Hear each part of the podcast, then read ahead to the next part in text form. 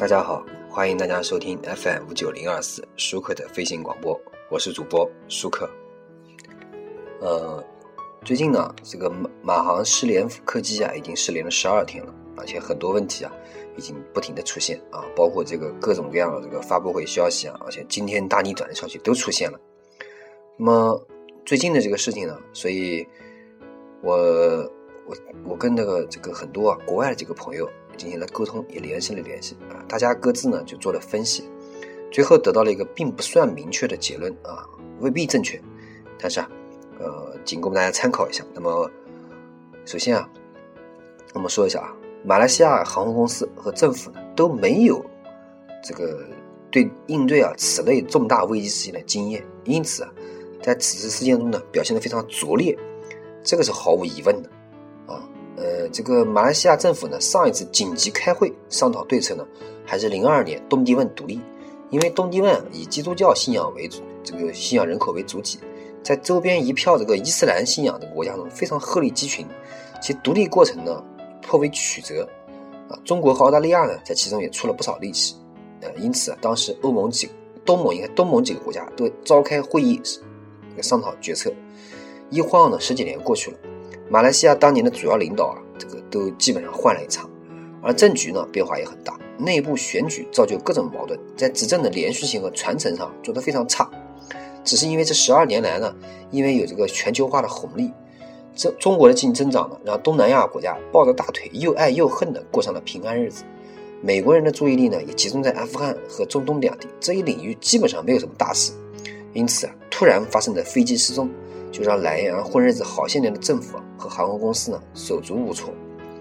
事实上，东南亚国家的民选政府都是这样，因为只需要对自己选民负责。外国人如果没大事，就打哈哈混过去。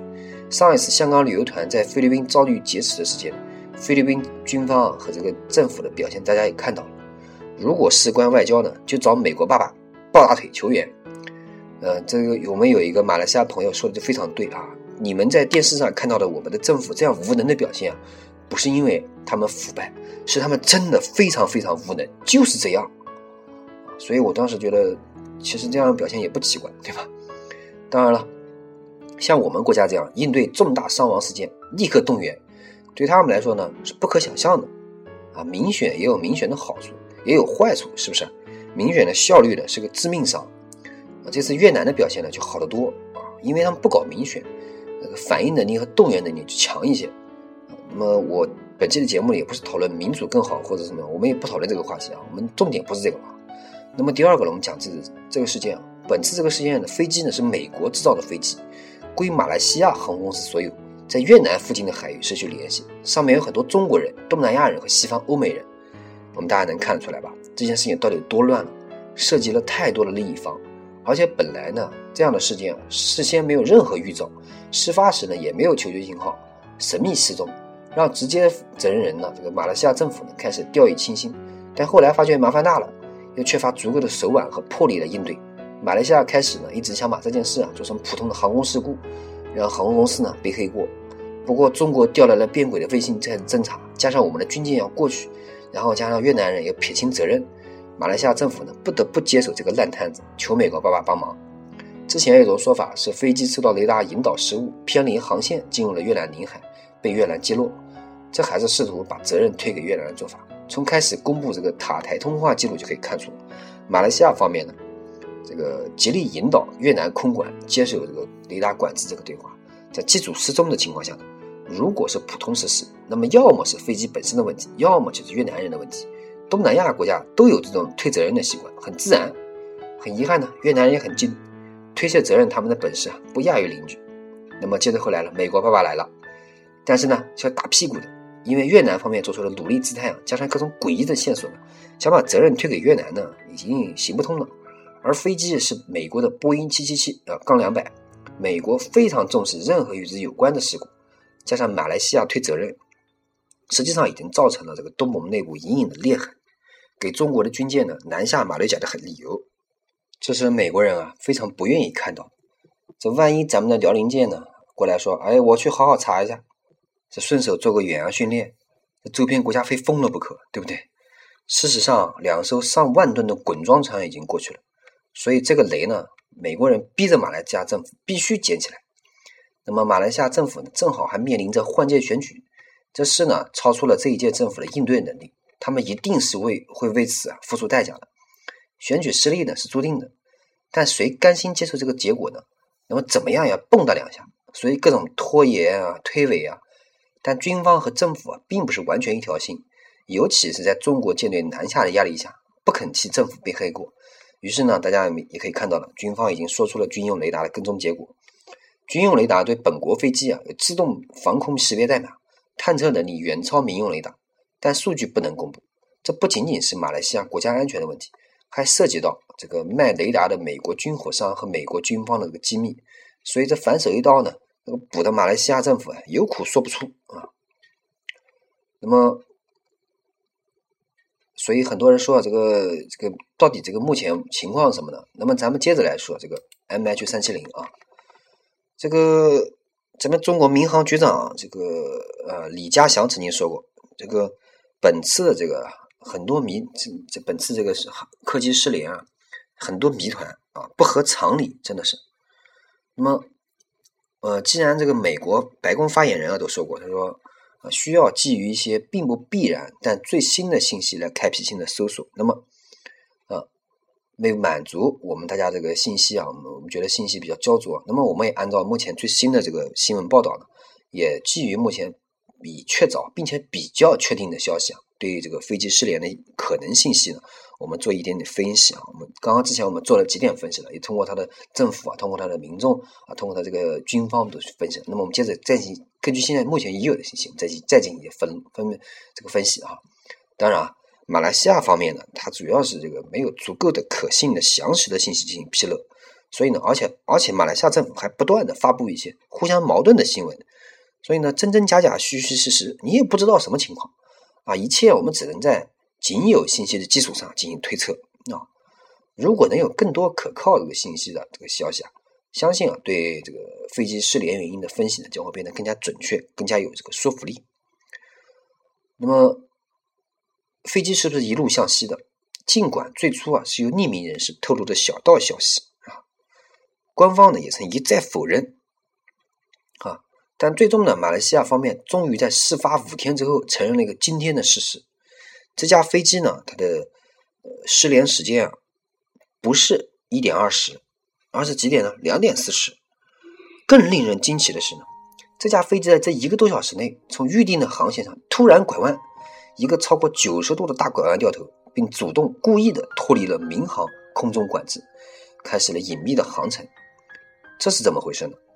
当然啊，马来西亚方面对此也没有明确凿完整的这个信息。根据媒体的梳理呢，目前能够作为佐证的来由啊，一共有四个可疑但尚不能完全确认的关键点。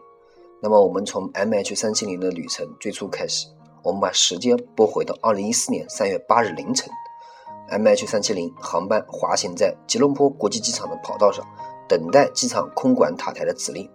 这架波音 B 七七七杠两百 ER 飞机编号为九 M MRO，二零零二年五月三十一日首飞。随后交付给马来西亚航航空公司，已经记录飞行了五万三千四百六十五点二一小时，共进行过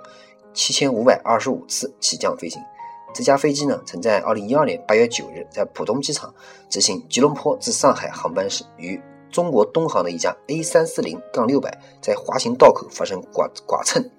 右机翼尖啊折断，但后来在上海呢经修复后呢，继续服役，投入繁忙的运营。他刚于二零一四年二月二十三日进行例行维修，在事发前两天，前两天啊，他都执行了一次远程国际航班，一切正常。八日马来时间零时四十一分，北京时间零时四十一分，河内时间七日二十三时四十一分。由于马来西亚地分东西的特殊地理原因，吉隆坡这个本地处东七区的城市却和全国一样，采用了和北京相同的东八区时间。啊，M H 三七零华丽跑道。二十一分钟后，一点一分，MH 三七零顺利上升到一万零六百六十八米的巡航高度。在通用英制的这个国际民航界，人们更习惯用整数来描述这个高度，三万五千英尺。而对航速和距离的描述呢，民航界是通用海里。那么，，MH 三千零的巡航速度是每小时四百七十一海里，也就是八百七十二点三千米。正沿着预定航线，以北偏东的方向朝北京飞行。夜空天气晴朗，万里无云，那个气象稳定。很快，航班就要从吉隆坡空管区飞入胡志明空管区的管制范围。按规定呢，吉隆坡空管区的管制员已经对 MH 航班 MH 三七零航班道别，已把你们交接给胡志明空管区。MH 三七零航班回应：好的，收到。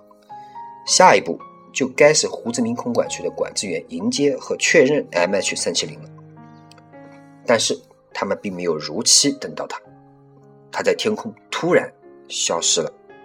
有内部人士啊，在微博上披露了这个三亚空管区三亚的空管区管制员的见闻。差不多凌晨一点，越南人问我们，呃，有没有该航班？我说没有，他就挂了。差不多凌晨两点了，他才跟我说飞机不见了。然后凌晨三点钟跟我说。他们公司说这个飞机还在飞，然后我叫香港啊，这个帮我喊喊，什么都没有。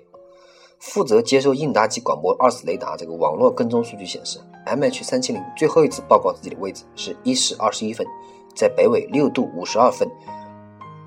东经一百零三度三十七分，也就是吉隆坡胡志明空管区交接的空档处。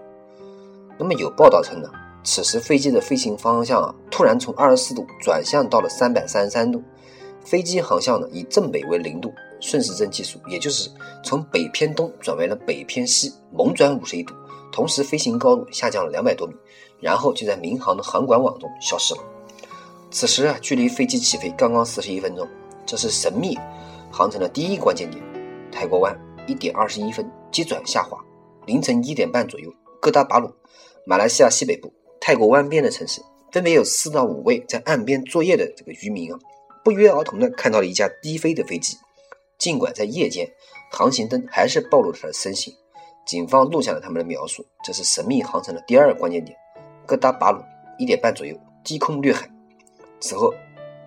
马来西亚空军设在马来半岛和泰国交界处雷达网，在凌晨两点左右，断断续续地捕捉到一架以一万米高空左右高度低飞的这个飞机。由于飞机低空飞行，加上是山区，尤其是马来西亚雷达网呢有空档，跟踪啊并不连续。这是神秘航程的第三个关键点：马来半岛马泰交界处，哥打巴鲁至吉兰丹至槟城，凌晨两点左右，一架神秘的飞机低空横穿了马来半岛，显然是在尽量躲避雷军方的雷雷达追踪。最后的确切消息呢，是来自马来西亚空军司令的亲口承认。凌晨两点十五分，啊，马来西亚军方在马六甲海峡再度追踪到一架非常可能是 MH 三七零的飞机。设在槟城的雷达稳定的追踪到了这架低空向西的飞机，一路追踪到了霹雳岛，马来西亚领海的最西端。最后在凌晨二点四十四十分，目标超出雷达探测范围，消失了。这是神秘航程的第四个也是最后一个关键点：马六甲海峡凌晨两点十五分到四十分，渐行渐远。有消息报道称，在雷达追踪的最后位置，飞机已经爬升，恢复到高空飞行，高度稳定到两万九千五百英尺，也就是九万一千米左右。好了，这就是目前各国际媒体挖掘爆出的所有内容。如果这一切都是真的，并且互相关联的话，飞机在四个点画出了一个一百三十五度的急转大回旋，向着未知神秘的印度洋飞了过去。这 M H 三七零究竟发生了什么呢？从正常航线上突然脱离下降，以一个极其诡异的隐秘航线低空横穿本国，然后义无反顾地飞向了神秘的印度洋。MH 三七零究竟发生了什么？有人想到了近期被媒体多次提及的美国联邦航空局试航指令。该指令提及有维修人员在一架十四连机龄了一万四千次起落的波音七七七的卫星通信系统下方这个蒙皮处啊，发现了一条十十六英寸的这个。长裂纹，也就是四十点六厘米的这个裂纹。该飞机所属运营商呢，检查了旗下四十二架机龄在六到十六年的这个同型机客机，发现了一些局部腐蚀，但并没有开裂。联邦航空局呢，警告说，如果不及时修复啊，有可能导致机体蒙皮结构该位置发生破裂，客舱爆炸性减压。于是呢，有一种推断认为啊，由于这条指令还没有来得及执行。正在此处或者其他类似机身表面天线轴的破裂，导致机内空气大量流失，成员陷入缺氧状态。在客舱中，氧气面罩会突然脱落，啊，并供乘客应急呼吸。这也说明了为何对外通信突然断绝。机组人员呢，于是手动戴好氧气面罩，转弯返航，希望能够返回吉隆坡降落，同时降低高度寻找机场，同时希望迅速降至低空空域，保证乘客正常呼吸。但由于正种种原因呢，他们没有核对好正确的航向，客机向西南飞越了马来半岛，消失在马六甲海峡和安达曼海的这个地平线上。然而呢，目前这个推论啊存在很多问题，比如，既然飞机还能如此自如的操控，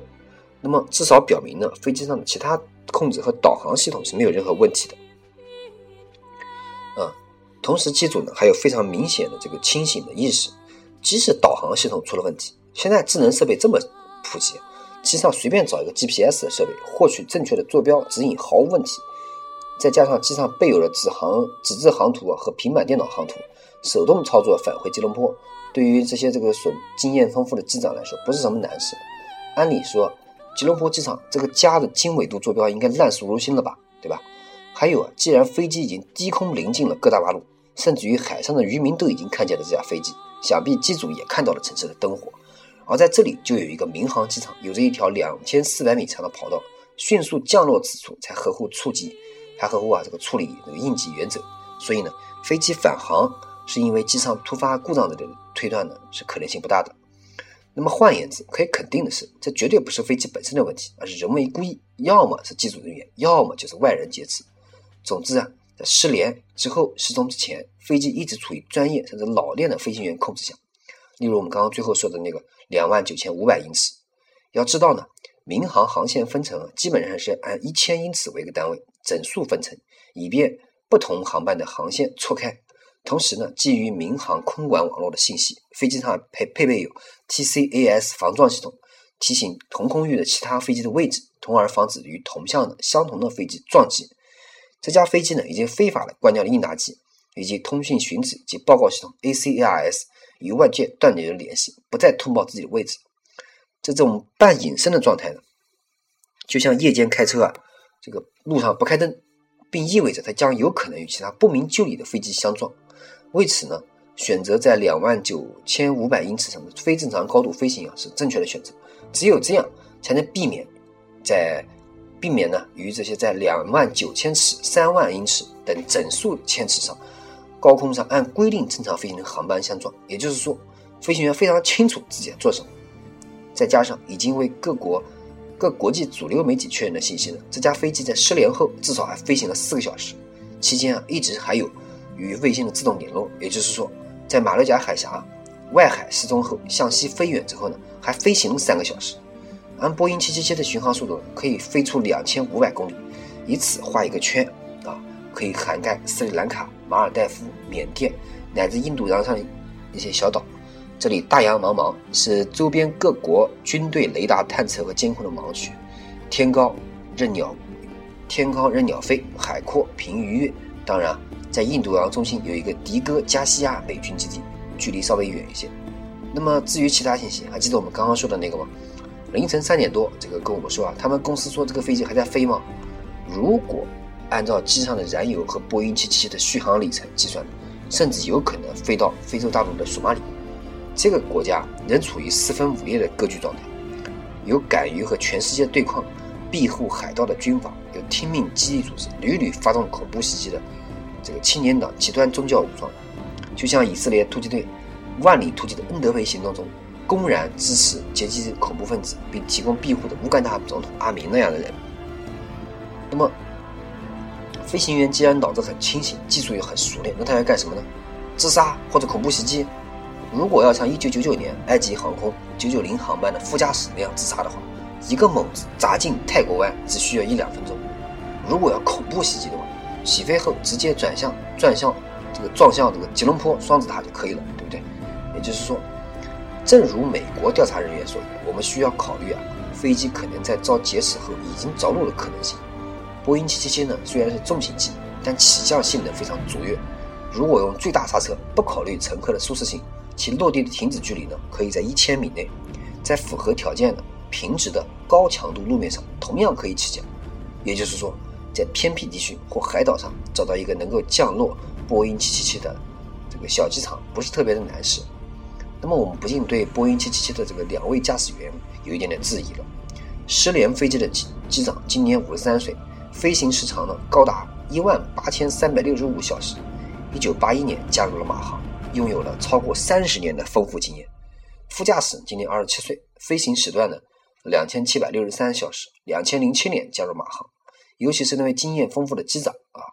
曾在德国的飞行模拟论坛发帖，秀过自家搭建的这个电脑模拟平台啊，可以看到。三个用于展示实景的这个大屏幕，三块分别模拟驾驶舱前、中央、上操控面板的触控屏和整套飞行模拟设备。这样一个资深的机师，不仅工作的时候操控十几个小时的这个七七七，在家里休息的时候，他居然也操控七七七。那么，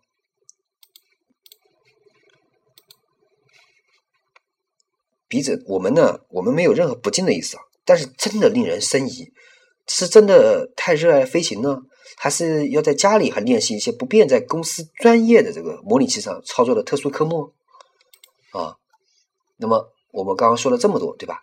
那么我们接着来说一下，就是根据这个以马航目前的这个安检和飞行控制水平呢，简单来说，三个人不用刀具和军用枪支，有百分之八十的把握获得飞机的控制权。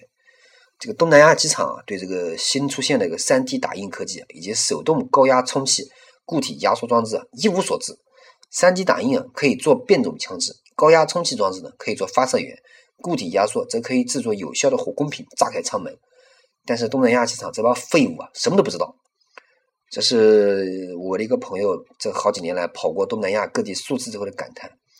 东南亚机场这些人啊，只会看女人的胸和大腿，真的。那么，啊，我们本期节目也就做到这，感谢大家收听舒克的飞行广播，我是主播舒克，谢谢大家。